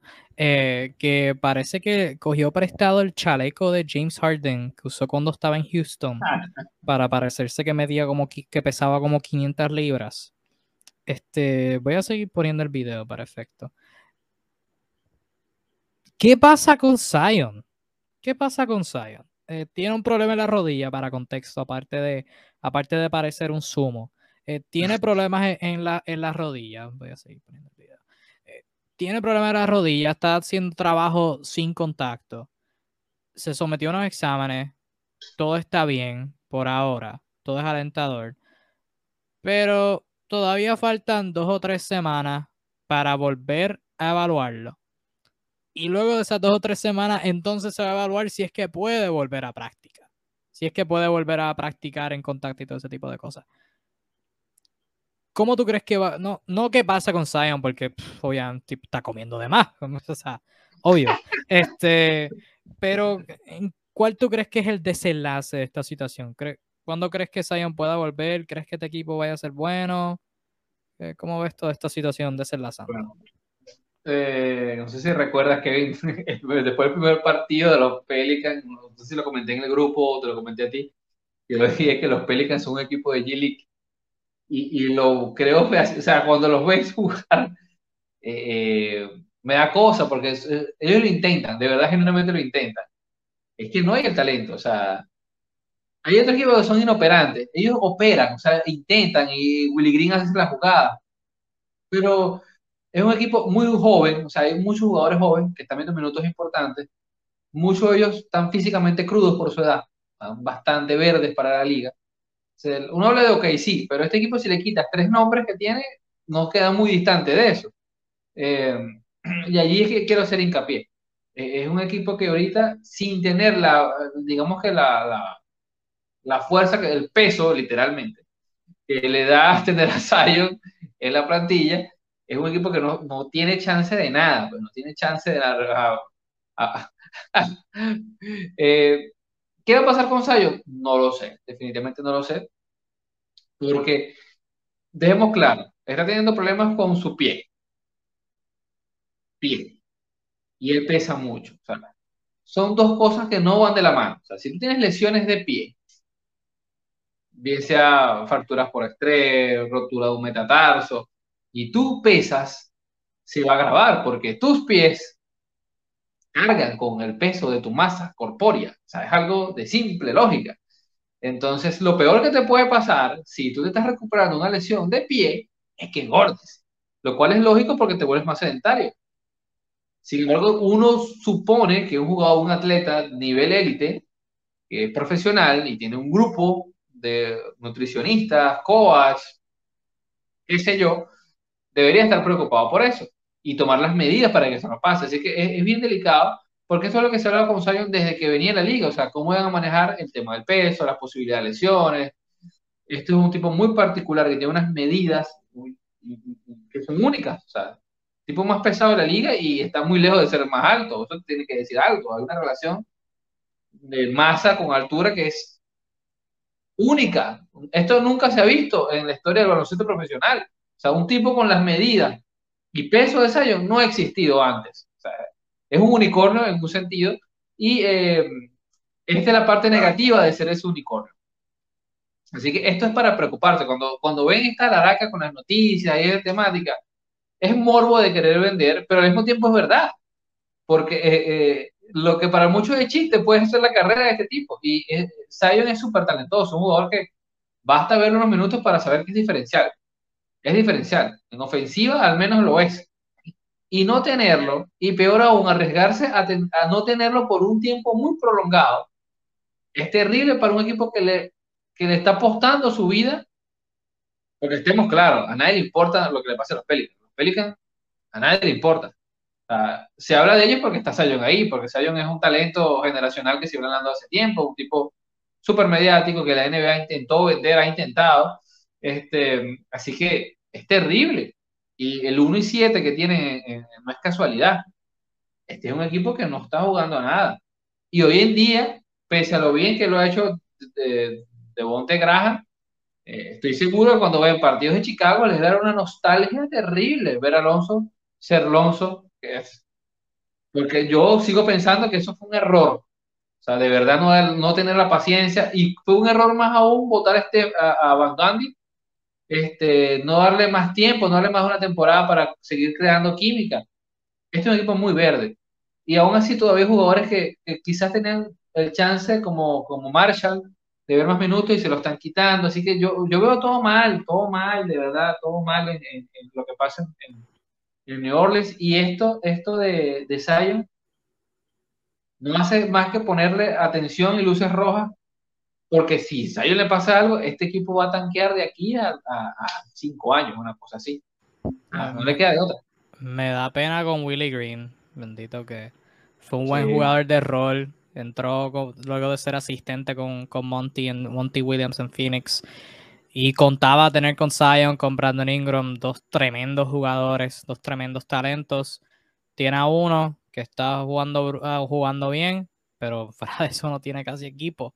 Sea que, este, pobre, pobrecito por él y este, ¿qué, estará pasando con, con Zion? Que de hecho vi, vi este comentario hace unos días, ayer creo que fue, te lo comenté a ti antes de empezar el live, lo voy a comentar ahora en vivo, eh, que primero me lo pensé, pero puede terminar siendo realidad. O sea, eh, la selección número uno de Zion Williamson y Jamorant de número dos puede terminar siendo como la de Greg Oden en el número uno y Kevin Durant en el número dos. No que uno, no que Morant vaya a ser el calibre de, Durant, pero estamos hablando de bueno, está comenzando muy bien. Lo, hablamos, la semana pasada, sigue relevante. Jamorant sigue siendo bestial en la pintura. Jugadorazo, aún siendo, un armador de 6'3, 6 eh, pies 3 pulgadas. No, y atacando la canasta, lo que la gente critica que ahora todo es triple. Bueno, ahí tienen, para los que hablan tantas pistoladas, ahí tiene un jugador que te hace lo que te los nostálgicos, lo que le encanta vainas, videos de los 2000. Ahí tienen. Ahí. La explosividad, la flotadora ha sido increíble este año. O sea, está jugando brutal y, merece el mérito. Bandeja con contacto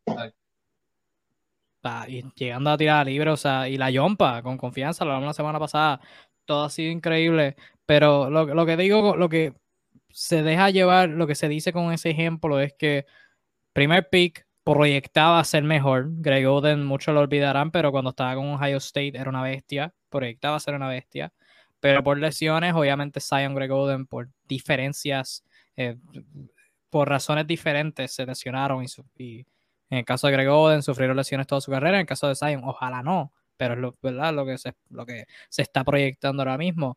Y que luego el jugador que haya venido luego de él, pues demuestre ser, eh, ser un jugadorazo este, brutal. Que Morant no lo seleccionaron uno porque el, el, tiro de afuera era cuestionable. En el caso de Kevin Durant no lo seleccionaron número uno porque no podía alzar pesas. Así que, para que, para que sepis. Ahí, este, Minnesota está jugando brutal pero vamos a hablar de ellos a fondo la semana que viene. Washington, o sea, Minnesota no está jugando brutal, está jugando bien, pero queremos hablar de a fondo de ellos. Están dando buenas sensaciones, buenas sensaciones. Sí, queremos hablar de ellos la semana que viene y vamos a hablar de ellos hoy, pero se nos fue el tiempo. Washington está jugando brutal, pero vamos, vamos a ver si, eso, si esto se sostiene. Y pues si se, si se eh, sostiene, si siguen jugando bien, pues la semana que viene venimos hablando de ellos. Y antes de darle el turno al Suru, eh, quiero mencionar que dos cosas, dos cosas. Este, número uno, ojo con Kyrie Irving. Ojo con Kyrie Irving. Podría volver. Ah. Y no es porque se va a vacunar. Eh, podría volver porque eh, ayer hubo elecciones en Nueva York y Eric Adams, esta persona afroamericana, fue este, policía, toda la cuestión, fue seleccionado alcalde de Nueva York. Eso no es importante. Lo que es importante es que Eric, o sea, en contexto de baloncesto, obvio, lo que pasa en Nueva York, si hay gente que vive en Nueva York, que todo esté bien.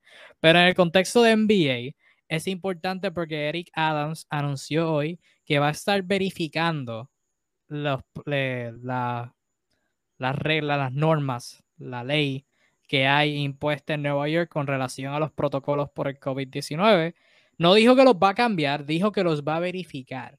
Pero si hay un cambio, Nueva York junto a San Francisco son los únicos dos países que, dos países, dos estados, dos estados, déjame corregir, dos estados, eh, que requieren identificar eh, evidencia de vacuna, de vacunación, eh, para entrar a sitios cerrados, barras, restaurantes, con aglomeraciones de más de 100 personas, que es un, juego de NBA, toda la cuestión. Este, y Los Ángeles lo va a hacer ya mismo, empezando ahora en, noviembre, o ya empezaron, mejor dicho. si Nueva York cambia eso, no va a requerir vacunación para aglomeraciones de más de 100 personas, lo que significaría que Kyrie Irving puede jugar en partidos de local, lo que significaría que Kyrie Irving está permitido jugar en todos los partidos de Brooklyn, lo que significaría que no hay necesidad de tenerlo fuera del equipo y especialmente considerando las dificultades que ha tenido el equipo, podrían usar a, un jugador de talento de Kyrie Irving. Así que ojo con eso. Obviamente, si cambian los protocolos, aquí en NBA Discussion lo verán primero que en cualquier otro sitio. Así que ya sabrán si en el Fantasy este, lo, pueden, lo deben activar y si las oh. esperanzas de Brooklyn ser campeón siguen vivas. Eso es una nota positiva. La positiva, un jugador de talento Kyrie Irving puede volver. La nota mm, negativa, la nota negativa o súper negativa dependiendo, esto, esto no es subjetivo, esto es negativo. Eh, la pandemia no se ha acabado y los protocolos del COVID de la NBA han, han tenido un festival en los últimos este, dos a tres días, eh, cobrando la participación de eh, jugadores notables como lo es Tobias Harris, lo mencionamos ahorita, por parte de Filadelfia. Luego de eso, Kevin Love y Laurie Markkinen en Cleveland, Chris Middleton en Milwaukee. De nuevo, el cuadro regular entero de los Bucks, salvo Giannis, está lesionado. Así que eso es tremendo. Y más reciente, Jacob Purtle eh, de San Antonio, que calladamente ha jugado un fenomenal baloncesto. Como mencionó el Suru, en el caso de Harris, y esto aplica para todos, eh, se pueden perder dos a tres partidos, que es el equivalente a 10 días, que es lo oficial, este, que se tienen que perder de acción, o tienen que presentar una prueba o tienen que presentar dos pruebas negativas eh, consecutivas con 24 horas de diferencia. Son las únicas dos maneras que, pueden regresar esos jugadores. No son ningunos jugadores, son jugadores bastante importantes. En el caso de Harris y Middleton, Portal importante para San Antonio, eh, que ha jugado brutal.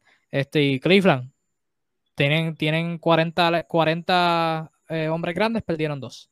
Así que, y sí, están jugando sin Okoro, Ahora, ahorita este juego empezaron con Dean Wade de Small Forward. Sí, o sea, que, sí, este, las cosas no, no pintan tan pues bien. Pues está Windler y Cedi Osman que puede jugar a 3 y la 4, así que por eso no hay problema. sí.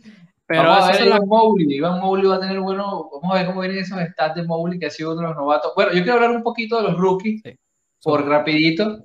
Ha habido de todo un poco, Kevin. Que, que esta, esta, este draft luce legítimo luce a uno lo que está saliendo. Y no se esperaba, no se esperaba porque te, lo comenté, o sea, antes de irnos en vivo hablamos de, de novato del año en las predicciones que y nosotros concordamos que no había novatos que podían tener un impacto positivo. Y ahí mi madre, qué mal estábamos. Qué mal. Qué mal. Qué mal. Se, han, abierto pasos, eh, por lo menos en el caso de, de, Franz Wagner eh, en Orlando, que bueno, aprovechó las lesiones de, Okiki, este, y obviamente la de eh, el otro que no se quiere vacunar, la del otro señor que no se quiere vacunar, Jonathan Isaac, y eh, ha agarrado minutos en la cuatro brutales. outplaying, es decir, sacando de cuadro a su mismo hermano, Morris Wagner, que puede jugar ahí, tiene más experiencia en la liga. Eh, Franz, desde el día uno, sus declaraciones fue que él era un jugador, o sea, que como que se van a arrepentir de no haberme drafteado, y juega con una confianza, o sea, hay que verlo, pues de ser un jugador blanco alto, pesadito, corre, tiene unos cambios de ritmo brutales, sus penetraciones a canasta son de película, eh, defiende muy bien, defiende muy bien y tiene un tiro bastante certero, buena yompa. Así que este, luce legítimo lo de Wagner. Scotty Barnes, bueno, ya nos ha dejado una playa de, de highlights. En Toronto todo el mundo estaba flipando, como dicen los españoles, con, con el rendimiento de Scotty Barnes. Em, y que otro súper destacado así, eh, bueno, otros no tanto. Kate Cunningham, eh, sus dos primeras presentaciones, bueno, han dejado a todo el mundo como que con el susto en los labios, como que ya va. ¿Qué pasó aquí?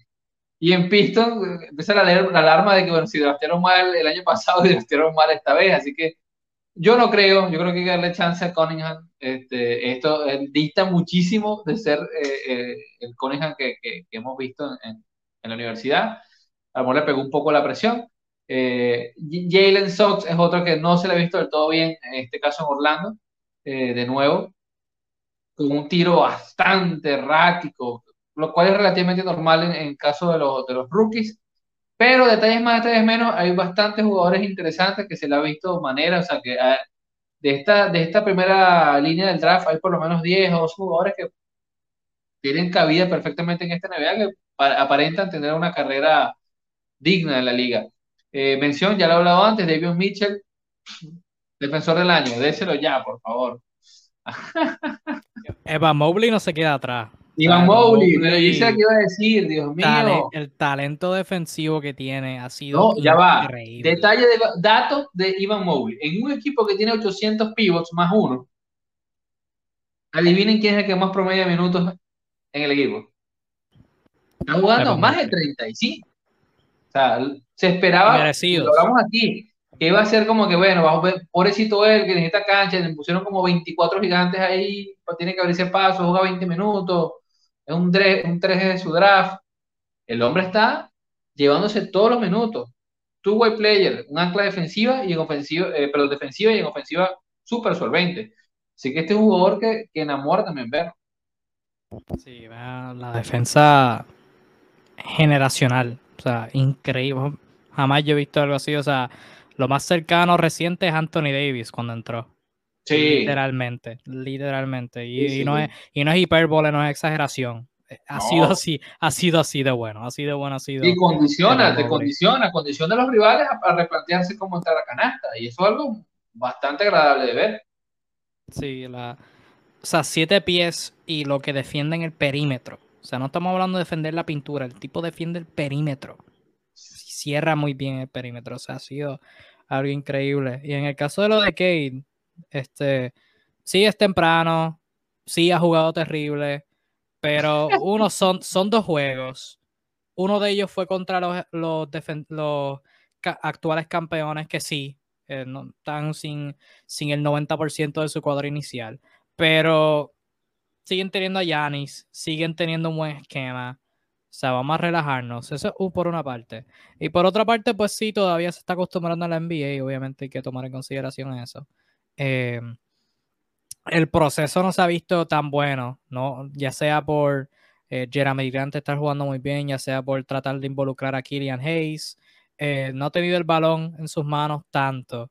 Eh, ha tirado quizás para mi gusto demasiados tiros de afuera no lo he visto atacando tanto y las pocas veces que ha atacado, pues se ha visto que, la, falta de fuerza que tiene eh, para ajustar sus buiras y sus flotadores, ese tipo de cosas, pues no lo han ayudado. O sea, las veces que ha penetrado, sus tiros todos han sido incómodos. O sea, darle tiempo al tiempo y veremos a ver. O sea, yo, yo siempre digo mi cosa con los novatos, con los jugadores jóvenes, hay que esperar como tres, cuatro temporadas para tú tener una idea. Ah, ok, o sea, ¿qué, qué tipo de jugador es este? O sea, hay que darle break, hay que darle tiempo al tiempo. Lo que pasa es que hay mucha presión. Hay, jugadores que sus minutos son progresivos y le da chance de aprender cositas. Pero cuando están en esta clase de jugadores que le dan el puesto de titular de una, si no lo haces bien, o decente, te cae esa crítica, acaso Killian Hayes en, los Pistons, que ahorita está jugando igual de horrible que el año pasado, y ya hay otra gente que quiere la oportunidad también. Entonces, eh, o, te montas, en Venezuela decimos, o te montas o te encaramas, algo tienes que hacer.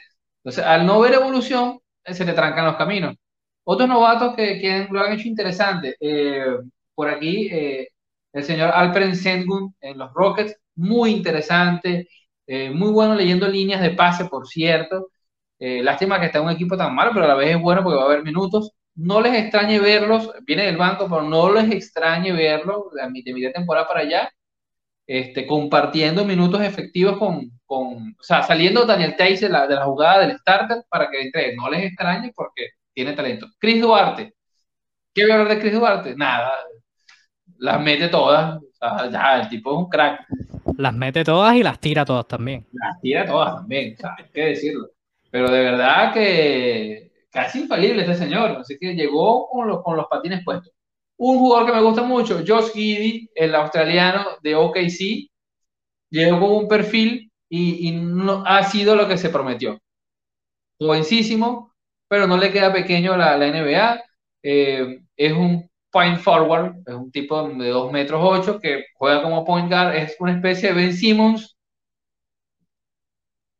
versión, vamos a decirlo, light, presión ligera, pero tiene ese perfil de tipo alto, eh, puede, puede, tiene un campo de visión bastante bueno, puede atacar a canasta, tiene un tiro decente, así que pinta para jugador para, para esta liga. Tri Murphy, que cayó, eh, lo drafteó Memphis, pero se está jugando en, en, los Pels. Tiene cosas interesantes. Por ahí otros que no han visto el chance. Ojalá eh, Bones Highland de, de, de los Nuggets tenga chance y ojalá Cam Thomas, no le han dado minutos a Cam Thomas, qué triste. En verdad no, no me sorprende. yo no proyectaba a Cam Thomas teniendo tiempo con, con lo bueno que jugó en este Summer No esperaba. Sí, está brutal. Ah, Moses Moody, ¿te gustó lo que viste, lo poco que viste? Interesante. después de ese primer juego no ha jugado mucho. Pues, sí, pero ¿viste eso? Sí, sí, me gustó. Y Jonathan Cominga, los minutos que ha jugado, no se ve nada pero el mundo, o sea, esa es la situación mejor para ellos, en donde, o sea, para en el caso de Kuminga y Moody y de Cantomas también, o sea, que no, están no, no le tienen esta presión de jugar tan temprano, pero tras bastidores, la experiencia que están adquiriendo debe ser intangible, o sea, increíble con caso de Cam Thomas, de Kevin Durant, James Harden, Blake Griffin, Steve Nash, Patty Mills, en el caso de Moody y Kuminga, todos los que están en Golden State, todos los veteranos, o sea, debe ser, debe ser increíble que el poco tiempo que tengan este, sea eh, limitado en el términos de lo que tengan que hacer en cancha y la presión también y que pues que así puedan, puedan progresar porque como de la misma forma que vimos casos donde jugadores entran y florecen al principio, también hay casos donde entran y pues quizás este, una menor responsabilidad puede ser lo mejor para ellos. O eh, mala suerte el caso de James Bognay, que lució muy bien en el Precision, que tiene un buen acervo de, de, donde viene la NCAA, y se consigue con este Charlotte que está jugando en modo total, y ahí no hay espacio para que entre más nadie, compadre. Así que le tocará esperar su chance. De momento ha sido anecdótico su paso por la NBA. Pero muy talentoso. Eh, eh, ahí hay una bala en la recámara para, para Charlotte. La, clase ha sido buena. Hay mucho mérito a, la, clase que, que no proyectábamos que tuvieran break pero han tenido break y lo han aprovechado al máximo, así que mucho, mucho mérito a ellos. Última cosa antes de irnos, para ti, ¿quién es el novato del año? Oh. Entre Mobley, Scotty Barnes y hay otro por ahí que se Una cosa, si me preguntas haciendo el corte hoy, Ajá, es una cosa. Hoy, si me preguntas quién creo que va a ganar al final es otro. No, el corte hoy, el corte hoy. El corte hoy, Jalen Green. para mí es Scotty Barnes para mí es Scotty Barnes. Ahora, porque si proyectamos hacia el futuro, no sé cómo las cosas se ven en Toronto, pero proyectando ahora para mí es Scotty Barnes. Este... Para mí proyectando va a ser Ivan Mowgli. Eso es justo, eso es justo. Y nada, con eso cerramos esta edición de Tu Dosis de NBA. Poquito menos de la semana pasada, pero todavía llena, repleta, repleta de contenido de NBA. Es que estamos todavía, o sea, estas ediciones pueden ser que sean largas. Todavía todo el mundo está vivo, hay un montón de cosas pasando, todo es relevante. Ya cuando lleguemos a mitad de temporada, solamente son dos o tres los equipos que son relevantes a los contendores, los equipos en reconstrucción, algún tipo de desarrollo de sus jugadores, pero ya de resto todo va a, dejar, va a dejar de ser relevante, o sea, van a ser juegos que yo voy a ver acá por mi propia cuenta y no voy a decirles a nadie que vi. O sea, yo eh, cuando lleguemos a marzo, yo no le puedo decir a nadie que yo vi a OKC con 15 victorias, con 11 victorias jugando. No me tengo que decir nadie a eso, pero lo vi. Pero lo vi, me lo disfruté. Este, pero, pero nada, al principio de la temporada hay un montón de cosas pasando, así que es bien emocionante hablar de eso. Este, nuestra tercera semana de NBA, tercera semana que abriendo, hablando de la NBA, y a menos que haya algún imprevisto, no vamos a parar. Así que oh, síganos en NBA Discussions, compartan nuestro contenido, publicaciones todos los días y estos lives, este, algunos improvisados, pero la gran mayoría tu dosis de NBA todos los miércoles a las 7 pm, hora de Puerto Rico, República Dominicana, Venezuela y un montón de países. Verifiquen en cuestión a eso. Y nada, mi gente, hasta, esa, hasta aquí esta edición de parte de José Arzuro de Kingpin y todo el equipo de NBA Discussions. Yo soy Disfraz05. Gracias a todos por sintonizar. Nos veremos la semana que viene. Disfruten el baloncesto y cuídense mucho. Chao. Bye bye. Cuídense.